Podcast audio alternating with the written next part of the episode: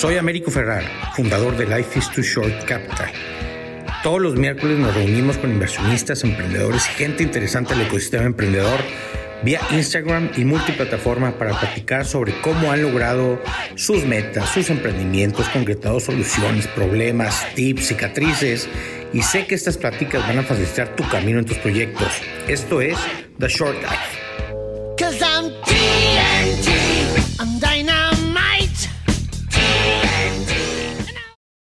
Hoy en The Short Life tenemos, entrevistamos a Ale Sánchez. Ale Sánchez es la Chief Limit Breaker de una empresa que se llama Playful. Además es inversionista de Moneypool, es inversionista de nosotros aquí en Life is Too Short. Hoy traemos el tema de Focus, It's All Gonna Be Okay.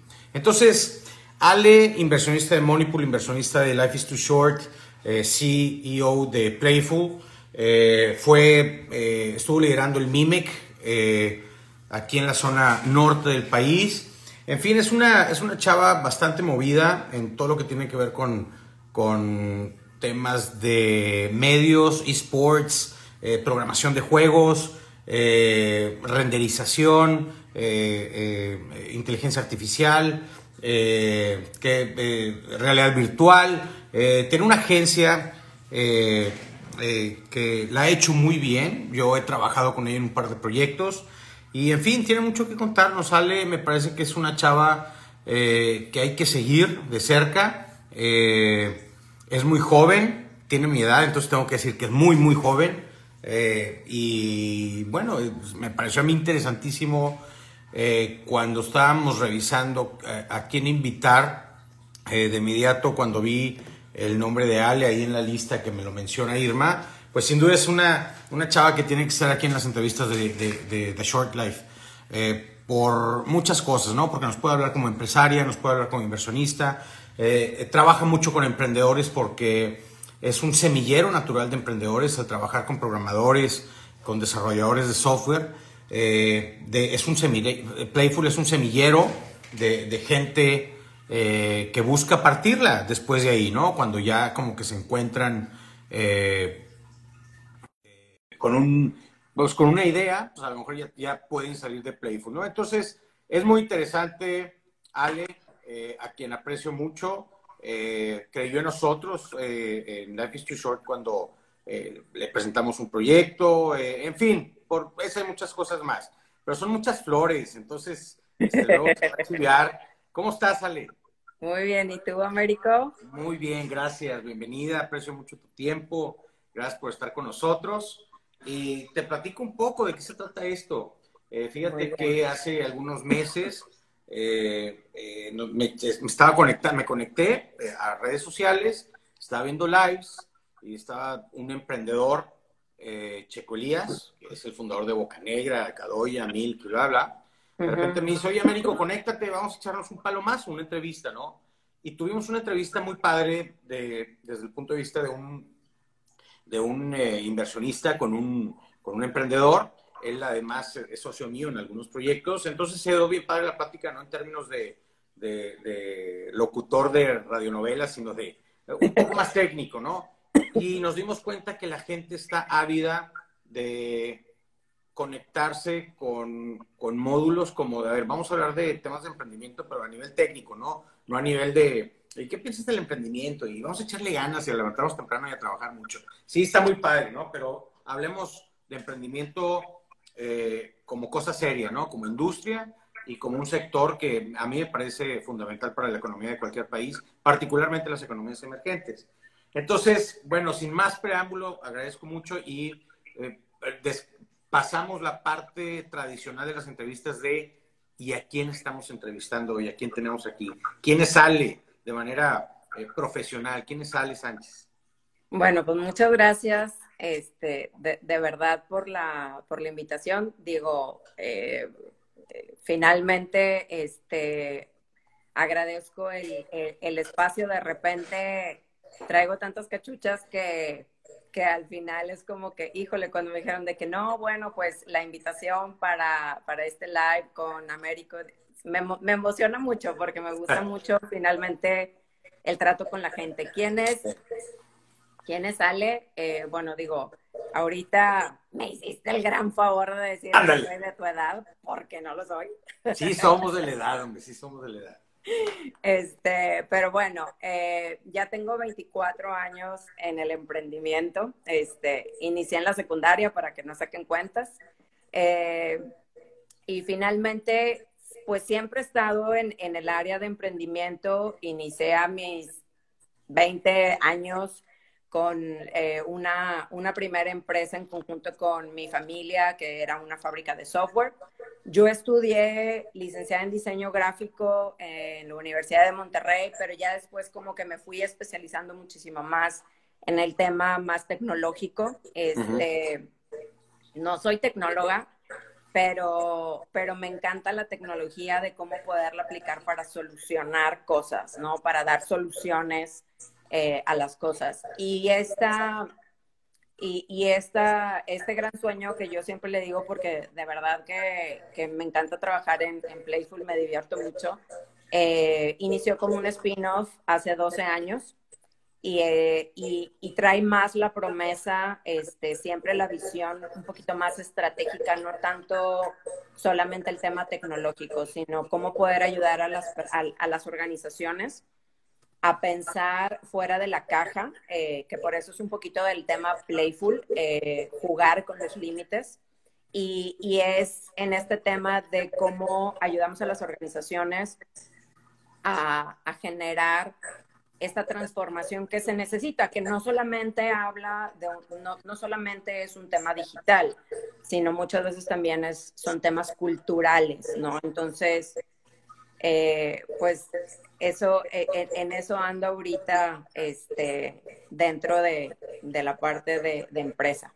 Pues vamos a, vamos a darle doble clic a eso y vamos a ponernos técnicos. Entonces, a ver, en, tu parte de emprendimiento, pyme, empresaria, porque tampoco, yo no quisiera hablar de que es, de que es un emprendimiento eh, en formación, me parece que es una empresa en forma, Playful.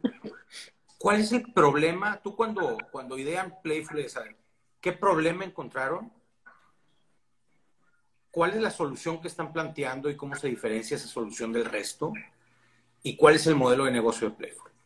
Problema, solución, modelo de negocio.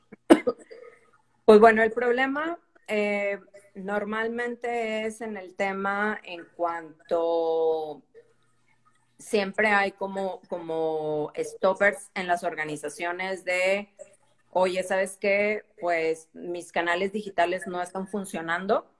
Este, y muchas veces se lo atribuyen solamente al tema tecnológico. Eh, o se acercan con nosotros para decirnos, oye, ¿sabes qué? Este, pues mi área de innovación mm, no progresa. Este, necesitamos encontrarle una solución para, para seguir siendo relevantes en la industria, en el mercado pero no hallamos por dónde empezar.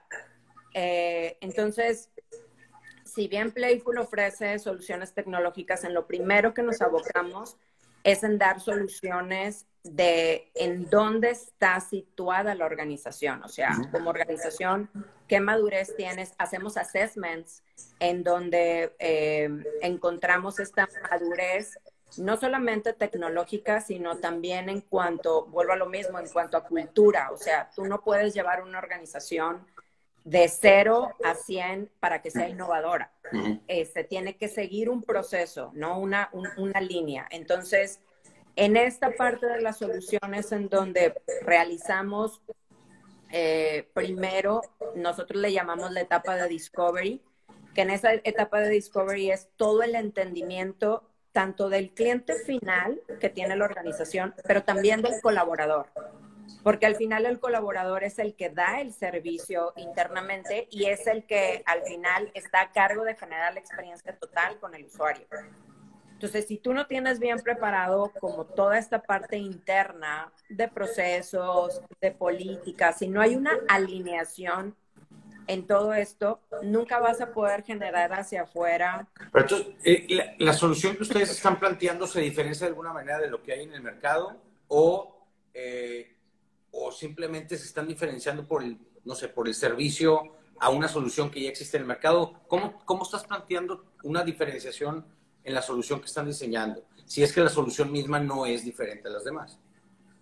Mira, creo, en primer lugar, creo que hay pocas empresas que manejen la consultoría del Customer Experience como nosotros lo manejamos. O sea, realmente hay, eh, hay muy pocos. Realmente te, pudiera decir que la competencia o el tema en sí por madurez se maneja más en Estados Unidos. Pero creo yo que, por ejemplo, a diferencia de eh, la gente que sí nos compite, a lo mejor aquí en Ciudad de México o aquí en Monterrey, que podrán ser poquitos, eh, te pudiera yo decir que es nuestra base tecnológica. Nosotros sabemos el que a la hora de plantear una solución que siempre va a traer, o en la mayoría de las veces va a traer una parte tecnológica, esa es la gran ventaja competitiva que nosotros tenemos, el que podemos dar una visión de qué sí se puede, qué sí es viable que se pueda realizar y que no se quede en una consultoría así de grandes sueños y, y que realmente sepamos que no se puede desarrollar eso. Y dos, en, en que nos gusta a nosotros, ahora sí que arremangarnos el saco y decirle al cliente, vamos, tenemos que prototipar, tenemos que llevar en versión 1 la propuesta del modelo que te estamos proponiendo y si no, pues hacemos iteraciones, que normalmente las consultoras grandes no lo hacen, o sea, es aquí te lo doy, tú lo implementas y pues a mí ya me pagaste, ¿no? Sí, a, a nosotros los inversionistas nos gusta encontrar soluciones que contemplen la tecnología dentro de su proceso solucionador por temas de escalabilidad. Es decir, es mucho más fácil escalar, el play repite algo de tecnología que algo que es resuelto por, por humanos. Porque, pues porque no se quejan, pues porque no falta la tecnología, porque, pues porque eh, por muchos capacidad de procesamiento, por un montón de temas, ¿no? Pero luego vas con la gente de Customer Experience y te dice, me he encontrado con dos partes. Una que dice, sí, la tecnología puede perfectamente a través de chatbots, inteligencia artificial, eh, no sé, procesar una venta y el cliente no se dio ni siquiera cuenta que no había un humano atrás. Y hay otra, otra, otra serie de, de Customer Experience eh, gurus que dicen, eh, si no hay seres humanos atrás, es imposible entregar a través de la tecnología el mismo, el mismo tema. ¿Con qué parte de los CX estás en esas dos partes y por qué? Mira, te pudiera yo decir que em, yo sí soy muy fiel a la tecnología, o sea, definitivamente sí creo y, de hecho eh, parte de, eso es que hemos estado robusteciendo cada vez más eh, la, la, oferta de Playful. Ahorita traemos todo el tema de Robotic Process Automation, eh, que, que, finalmente es esta respuesta con tecnología a automatizar cosas. Entonces, yo sí, claro, obviamente hay cosas que se pueden solucionar con cambios de políticas, pero en su mayoría yo sí confío y estoy más hacia el lado en que la tecnología eh, es, es, un gran habilitador. Dice Lechón que todo depende del negocio, ¿no? Lo sé, déjame, te planteo esto. Llegan los señores Velas y te dicen, Playful, aquí tienes el Velas Los Cabos y quiero un Customer Experience matón. Y tú le dices, déjame, te propongo, déjame hacer un limit breaker y déjame, te propongo un servicio entero sin humanos. Y te dicen, no, no, no, no, no, a ver, vamos a, tener humanos. Lo que quiero decir es, a mí una vez alguien me dijo, el pensar que una industria, un negocio no puede ser eh, disrumpido por la tecnología, cuando dijo eso, yo inmediatamente le dijo exactamente eso es lo que causa a grandes empresas caer. Pues si alguien como un hospital o un eh, restaurante o una escuela o un eh, eh, hotel, que son las cuatro, los cuatro sectores que dependen de los seres humanos por excelencia, y te dicen se puede montar enteramente con tecnología, eh, tú te comprometes, no, no, te comprometerías, tú aceptarías ese reto y lo ves fácil, viable o lo ves como un sueño todavía muy lejos? Yo creo que aquí en México todavía estamos un poco lejos por el mindset que tienen eh, los clientes. Exacto. Porque quieren ver Pero de qué es viable, es viable. Es súper viable. O sea, incluso ahorita ya estamos en pláticas, eh, no puedo decir con con qué gasolinera, pero de hecho no es ni siquiera de las tradicionales.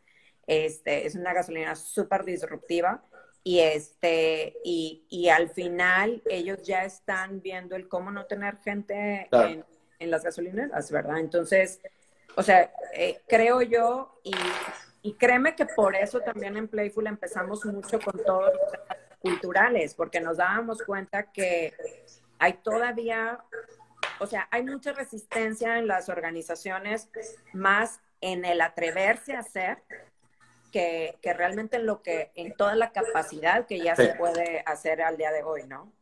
Oye, tú al trabajar con, con eh, eh, tecnología y al no ser tecnóloga, ¿cómo le haces para cuando tienes tus juntas con los tequis y te hablan en chino, que me imagino tú ya que empiezas a hablar chino, eh, ¿cómo sobrellevas ese tema? ¿Se puede liderar una empresa base tecnológica sin ser un experto en tecnología. Y experto quiero decir sin ser tu corte de desarrollo profesional académico, ¿no?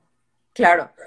Eh, pues mira, yo creo que sí. Este, a mí me ha pasado muchísimo que, en muchas juntas o que de, repente me hablan mucho como, oiga, ingeniera Alejandra, y yo, mm, no soy ingeniera, este, pero bueno, eh, pero sabes que mucho es el que obviamente no eres el experto, pero yo sí soy muy, muy curiosa. Entonces, en ese tema de cuenta que le esto, siempre le, le, pregunto a mi equipo, oye, ¿eso cómo lo haces? Eh, o sea, ¿cómo es? Explícamelo. Obviamente no me lo sé ya a la hora de entrar en el código, ¿verdad?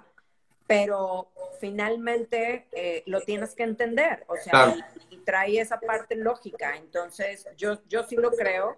Incluso te puedo decir que todo el mundo en Playful, esté en donde esté, en el área que esté, está obligado a, hablar tecnología. Este, no importa si estás en mercadotecnia, en experiencia de usuario, eh, lo, tenemos que conocer a un nivel para poder hacer propuestas. Claro, sin duda. ¿no? Es, me encuentro mucho que los emprendedores dicen, mira, me encanta hacer este tema, pero nada más de, números y de contabilidad no queremos hablar. Y les digo, chavo, estás emprendiendo y estás al frente de, un negocio y el idioma de los negocios se llama estados financieros. Tienes que saber, no es que, no es que quieras o no, es que si quieres a tu negocio tienes que entender que el, idioma de los negocios es estados financieros, ¿no? Tienes que saber interpretarlo, ¿no?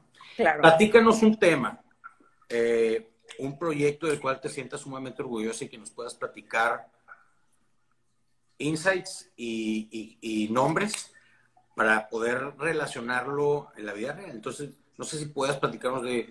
Eh, y, si, y si no puedes, pues me dice Américo, no puedo, punto. Y no, no, omites el nombre. Pero ¿qué proyecto, ¿de qué proyecto te sientes muy orgullosa? Y platícanos un poco en qué consistió ese proyecto. Bueno, mira, eh, por ejemplo, eh, hace un año y medio, más o menos, se acercaron con nosotros Banorte eh, y principalmente, eh, que, que, así se da mucho, eh, llegaron para decirnos, oigan, ¿saben qué? Tenemos un problema, necesitamos ayuda para el rediseño de la intranet. Es una intranet que atiende, pues ahora sí que a todos los empleados del banco, son alrededor de 30 mil empleados, y este, y pues no funciona, la gente no la usa, este, viven hablando por teléfono, viven este, pidiéndole a fulanita el favor.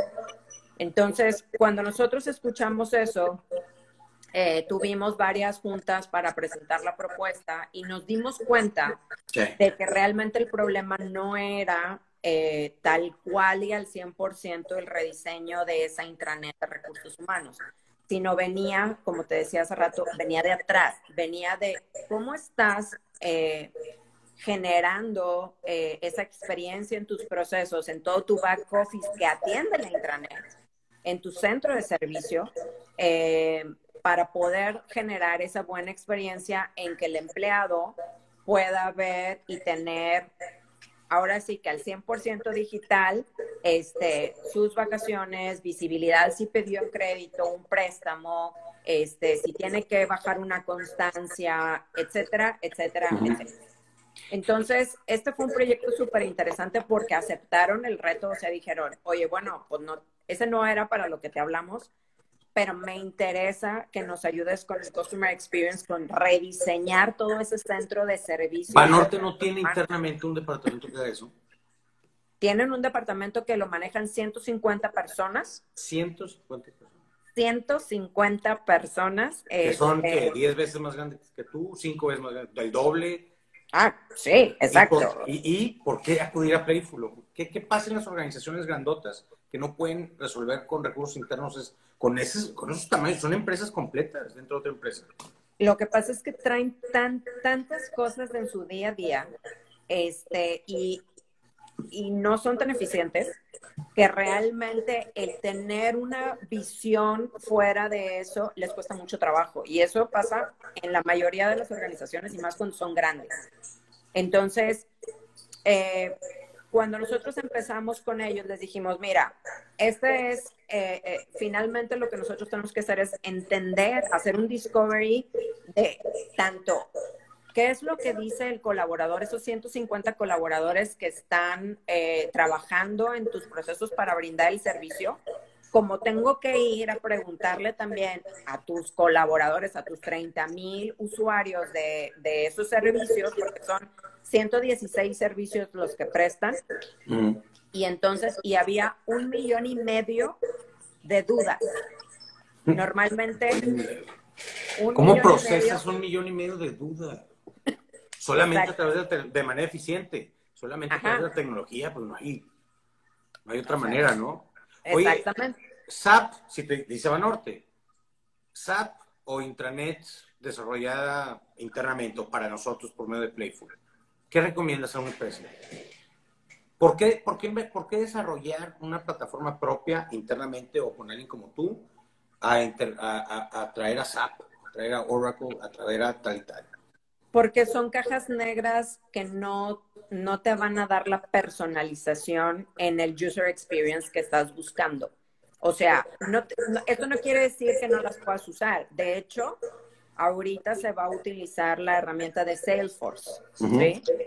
En un inicio, cuando diseñamos toda la experiencia, porque hace cuenta, aquí se dividió el proyecto en dos.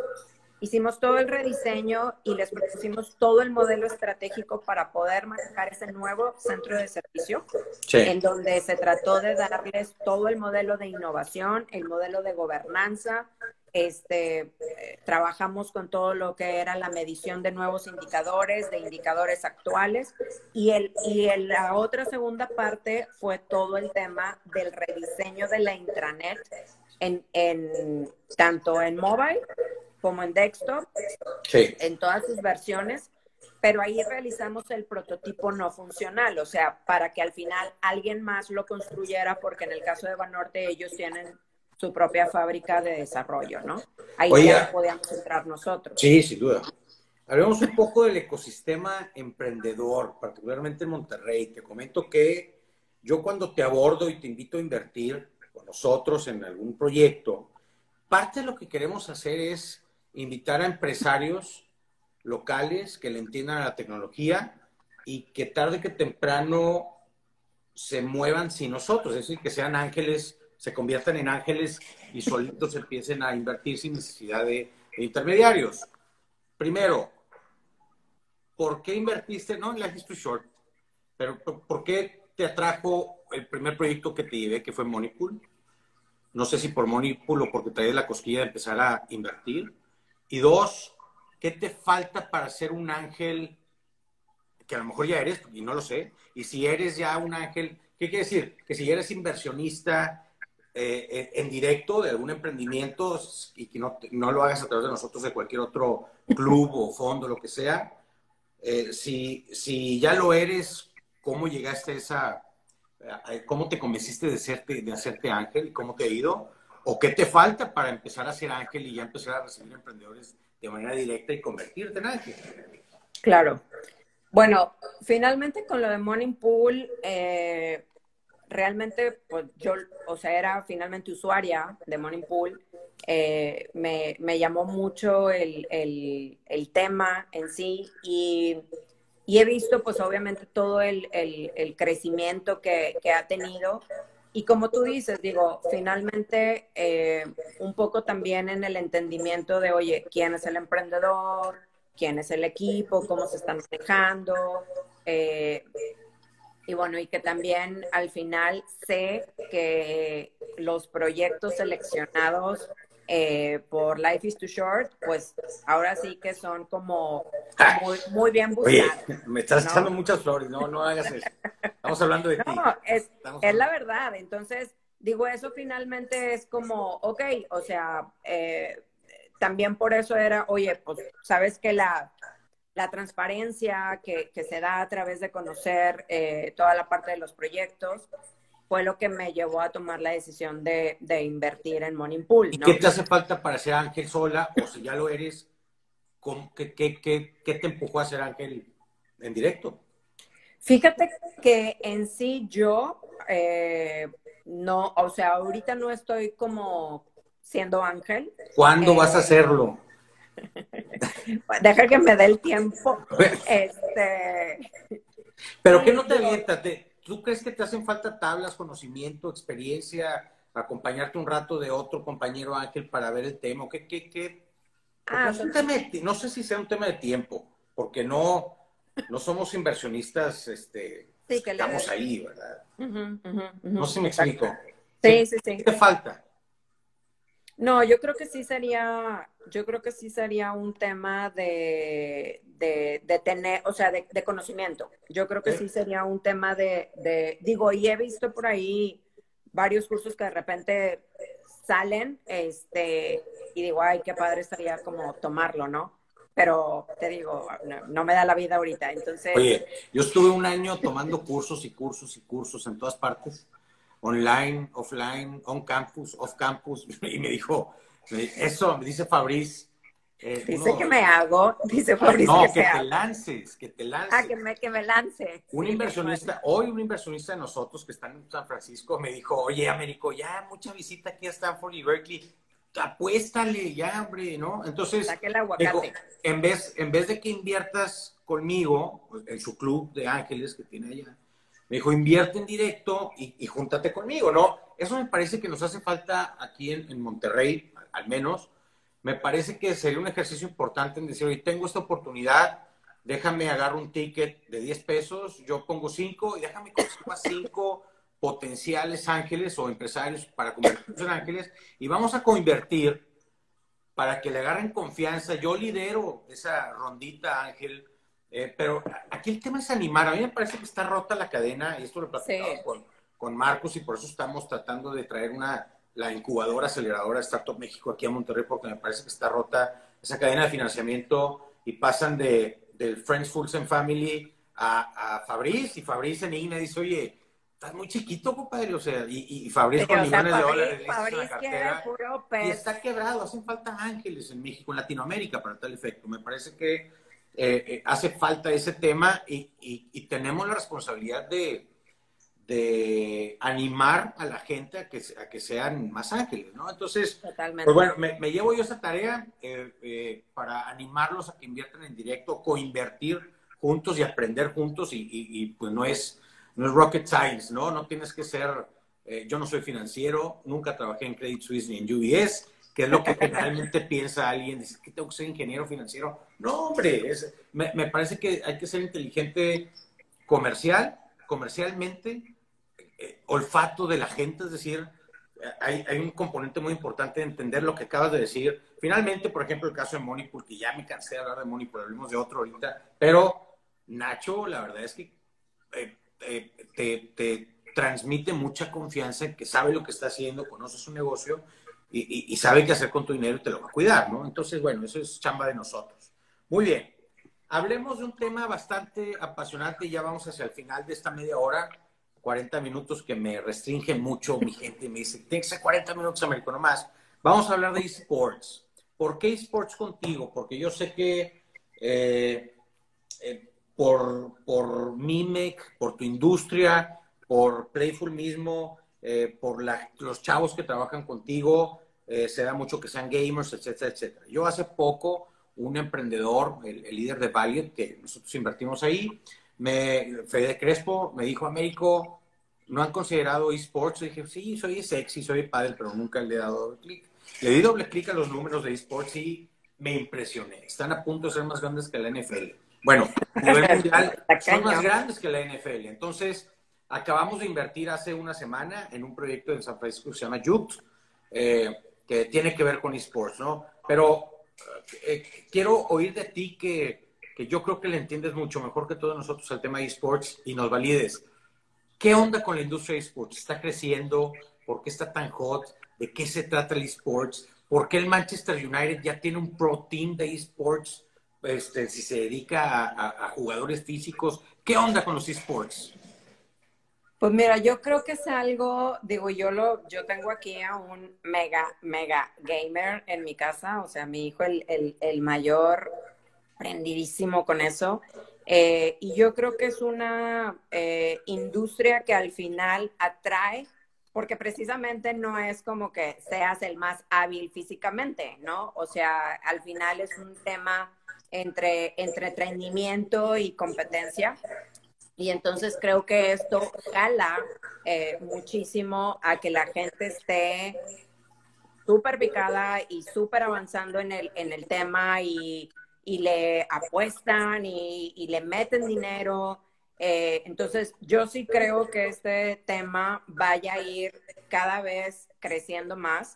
Este, porque tiene una afición, creo yo, que muchísimo más extensa este, que, que mucho de la parte física, ¿no? Entonces, eh, sí, sí creo que al final, digo, como te comento, o sea, yo muchas veces es, oye, ¿qué estás, o sea, eh, qué estás haciendo? Hay demasiada información en donde te pueden dar técnicas de cómo avanzar, este, tips, hay un chorro de sitios, videos, este... ¿Es una industria seria, esports, o estamos hablando de gamers que, que no, no, que que no son gente profesional, son chavos que no se van a comprometer con el tema, o si es una industria profesionalizada. Yo siento que sí es una industria profesionalizada. O, sea, que si llega un hijo tuyo y te dice, mamá, I'm going to be a, a, pro esport player, ¿lo dejas? Voy a hacer yo, un honestamente, yo honestamente digo, en, en, en, ese tipo de cosas sí soy súper open mind. O sea, sí, la verdad es o sea, sí. No, tienes que ser contador, tienes que ser contador como tu abuelo, tu bisabuelo y. Muy bien.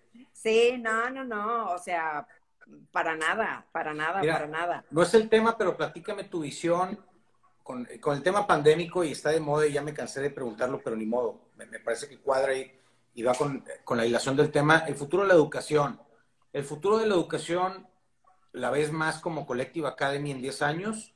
no sé si conozcas el proyecto de Collective Academy, que es un Pato Bichara, Pato Bichara te da en menos tiempo y más barato un conocimiento muy práctico sin validez oficial, a diferencia de una maestría cara, larga y muy teórica de las universidades tradicionales.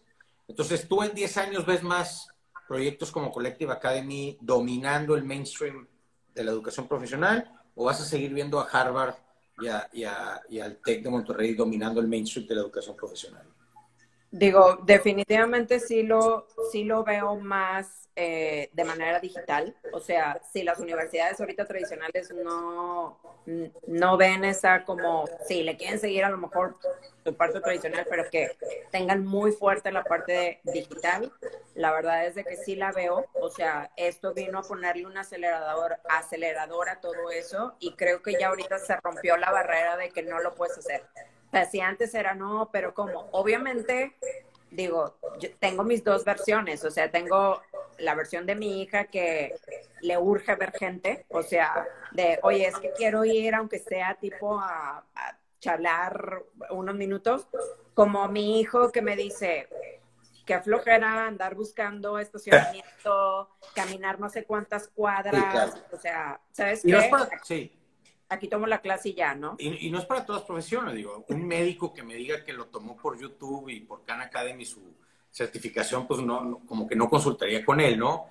Pero, hombre, si, si llega tu hijo, tu hija y te dice... Américo, ya todo eso ahorita con realidad virtual y todo se puede. No, lo, lo que te quiero decir, oye, mamá, drop out, no me interesa tener una licenciatura, yo quiero emprender ahorita, tengo 17 años, eh, voy a ir tomando cursos, diplomados y, y talleres como vaya demandando mi emprendimiento y le voy a apostar a eso. ¿Qué le dirías tú? ¿Va o no? Yo le diría va. O sea, yo sí estoy muy, yo sí estoy muy en contra, digo, y, y, es aquí en mi casa un constante pelear de la marca, ¿verdad? La marca. Este, pero yo digo, es que se pueden aprender tantas cosas eh, eh, y, obviamente sí creo que, o sea, que no estamos, que hace falta todavía y creo que ahí hay una gran oportunidad en, en, México a decir, oye, ¿cómo pueden encontrarse estas plataformas que no estén, o sea, que no sean totalmente en inglés, ¿no? O sea, tiene que haber esta parte de, oye, ¿cómo, cómo amplías esta parte también para que sea eh, de alguna manera soluciones eh, que, se puedan encontrar aquí. Claro, sin duda. No, hoy estaba eh, analizando con, unos futuros inversionistas, estábamos construyendo como una tesis de inversión para un posible fondo educativo, porque es un tema que, que traemos desde hace algunos meses y, y, dijimos, ya es el tiempo, ya tenemos que empezar a estructurarlo, porque estamos en medio de un torbellino educativo. Eh, y precisamente hablábamos de la necesidad de no cargarnos hacia ningún lado todavía, sino eh, invertir en cosas que tengan que ver con educación tradicional, con educación alternativa, que están ya terminando un proceso fuerte de validación y están a punto de partirla, y tener algo con temas muy, muy eh, riesgosos, disruptivos, y, pero prometedores, ¿no? Que tengan que ver con mucha gente, con mucho drive. Tú con tus chavos? Eh, ¿Les permites o tienes algún sistema dentro de Playful en donde puedan ellos innovar fuera de los proyectos que tú les asignas? Si quieren emprender a la vez de estar en Playful, ¿les permites o no? ¿Los apoyas de alguna manera? Digo, no quiero que se oiga retóricamente, porque se puede escuchar políticamente feo decir, no, no, están dedicados a Playful. Puede ser por algo, ¿no? Pero tú, eh, el, proceso del emprendimiento dentro de las organizaciones, particularmente que tienen que ver con tecnología. Te lo digo porque me parece que es fundamental para los emprendedores emprender a partir de las empresas de tecnología, o sea, que de ahí surjan, se me ocurre algo y voy y emprendo. ¿Cómo, cómo nutres tú este proceso? Mira, si eh, ¿manda? Si lo haces, ¿no? Porque a lo mejor dices, oye, aquí estás 10 años y nada de que me voy a emprender. No lo sé. No, realmente no, no, en Playful no está cerrado. Este, creo que hacemos muchas dinámicas que, digo, al ser Playful una consultora de, innovación con base tecnológica, la verdad es de que empuja mucho toda la base del, emprendimiento, de innovar, de, de, tener la práctica de iterar, esto funciona, esto no funciona. Y créeme, a lo mejor no se ha dado eh, bueno, sí, sí se ha dado que, en paralelo lleven ciertos proyectos y luego llega el punto en que me dicen, oye, pues, ¿sabes qué? Ya me voy a ir y fíjate que voy a ir a hacer esto y se van y se hacen y, van y hacen su proyecto, ¿no? Este, digo, definitivamente en, en Playful tenemos siempre como abiertos los canales para que puedan también hacer propuestas de, oye, se me ocurre que hagamos esto, cómo ves si mejoramos esto otro, y, y, que tiene que ver mucho con generar una, una, una idea, ¿no? Tratamos en que en la medida de lo posible las personas experimenten temas eh, ahora sí que multidisciplinarios para que todos aprendan de todo y eso es una gran base por si quisieran emprender. Oye, última, última, se lo prometo aquí al equipo, que ya me está presionando. Última, el pirateo de gente. Eh, hay, hay, hay, de industrias a industrias. Es, eso es lo que quiero ver. Hemos invertido en temas de gastronomía y las novelas que se dan entre restaurantes y grupos restauranteros porque me robaste a mi chef, a mi capitán, a mi gerente y a mi mesero. Es terrible, ¿eh? Se dejan de hablar amigos de toda la vida que son socios de diferentes cadenas y se dejan de hablar. Y luego pasamos al tema educativo y no está mal visto que los colegios, las prepas, los kinders se peleen a los directores, a los eh, eh, eh, maestros, al tal y tal, pues es, es, no, está, no, no, hay novelas, ¿no? ¿Qué onda con el mundo de los desarrolladores, los, los techies que están haciendo, programando y desarrollando plataformas? ¿Hay, hay pirateo? Pues debe haber. ¿Está mal visto? ¿No está mal visto? ¿Están duros los billetazos? ¿Cómo lo retienes? ¿Cómo está ese rollo? Mira, sí, sí hay piratería definitivamente. Creo yo que con la gente del área tecnológica, este, no es nada más un tema de billetes. O sea, ellos están como muy, eh, se tienen que comprometer con las cosas que hacen, como cómo los trata la empresa. Este, o sea, que realmente haya también dentro de la empresa como que este, este engagement con ellos mismos. Entonces, por ejemplo, a, mí me ha pasado que realmente la gente que se me ha ido, gente súper buena, eh, o sea, se ha ido a Google, se ha ido a, y pues dices, no, pues ¿Cómo con Google. Pero, eh, sin embargo, creo que, por ejemplo, eh, no sé, de repente sí me ha pasado que, oye, es que fíjate que, no sé, qué que, se quiere ir tipo... Tal la empresa de enfrente. Ajá, la empresa de enfrente o, o, lo que sea. Que créeme que en Playful es bien raro, ¿eh? Este, entonces, ahí realmente, digo, sí me Pero no se usa que... le hables al, al, al director del de enfrente, decirle, oye, mi hijo, en la mañana, ¿por qué me andas pirateando gente? Me ha pasado, en todo lo que estoy trabajando, me ha pasado dos veces o sea, bien poquito, o sea, de, oye, ¿qué onda? O sea... Y si se reclama. ¿No éramos conocidos? Es que yo le digo, yo, yo estoy mucho en el mundo de la educación, que es lo que más me toca vivir, y no andamos hablándonos entre directores, así de, oye, me andas pirateando maestras, o yo, me jalo la tuya y tú la mía, ¿no? Y al final del día yo me pongo para ser, ya he platicado con colegas directores de colegios, y e, es un tema de, bueno, pues es que, y si no, y si no atraigo a gente de la escuela de enfrente, pues ¿de dónde los voy a sacar? Pues ni modo que de, pues ¿de dónde? Pues es, y, eso, se lo digo mucho a la gente de, que está en el mundo de la tecnología, porque estoy de acuerdo contigo. Si se da y si hay mucho reclamo. Yo comparo al mundo de la tecnología con el mundo de la gastronomía. Están, se pelean y hay unas novelas porque me robaste el mesero y al desarrollador estrella de, de, miedo, ¿eh? Y, y, yo les digo, bueno, ¿y de dónde quieres que saques meseros? O sea, yo a los meseros estrella los voy a, a sacar, y a los capitanes y a los gerentes, igual a los desarrolladores, bueno, ¿de dónde quieres que saque yo un desarrollador estrella? No lo voy a sacar de ninguna parte, de, otra parte más que de otra, de otra empresa que le está haciendo bien. Eh, y bueno, me, parece que cada industria tendrá sus códigos, ¿no? Al final del día. Sí, sí, sí, sí. Pero bueno, yo creo que ahí influye mucho el employee experience que también tú des. No, bueno, pero eso es para retener. Eso es para ah, retener, ¿no? O sea, al final del día me, no, no podrá ser mal visto y me podrán ofrecer muchos billetazos, pero si yo estoy contento, dice, dice Ben Horowitz, eh, un empleado se va porque, por el jefe. En, el 80, en un 80-20, un empleado se va por su jefe, porque no se lleva bien, porque no lo reta, porque no lo motiva, porque tal y tal. Y un jefe puede retener a un empleado que está recibiendo o que tenga ofertas jugosísimas enfrente, ¿no? Entonces, yo, yo lo comparto. A mí me parece que los jefes son, eh, no me gusta mucho la palabra jefe, ¿no? Pero el, el que, el que me coordina, el que me coordina, eh, pues si, me tiene enamorado, me quedo, ¿no? Punto. Ale, aprecio mucho tu tiempo. Eh, estoy muy agradecido porque nos hayas regalado 40 minutos de tu tiempo. nos vemos pronto, nos vemos pronto y claro que pues nada más. Muchas gracias y follow Playful. Gracias. gracias, Américo, y gracias a todo tu equipo. Abrazo. Bye. Un gustazo. Bye.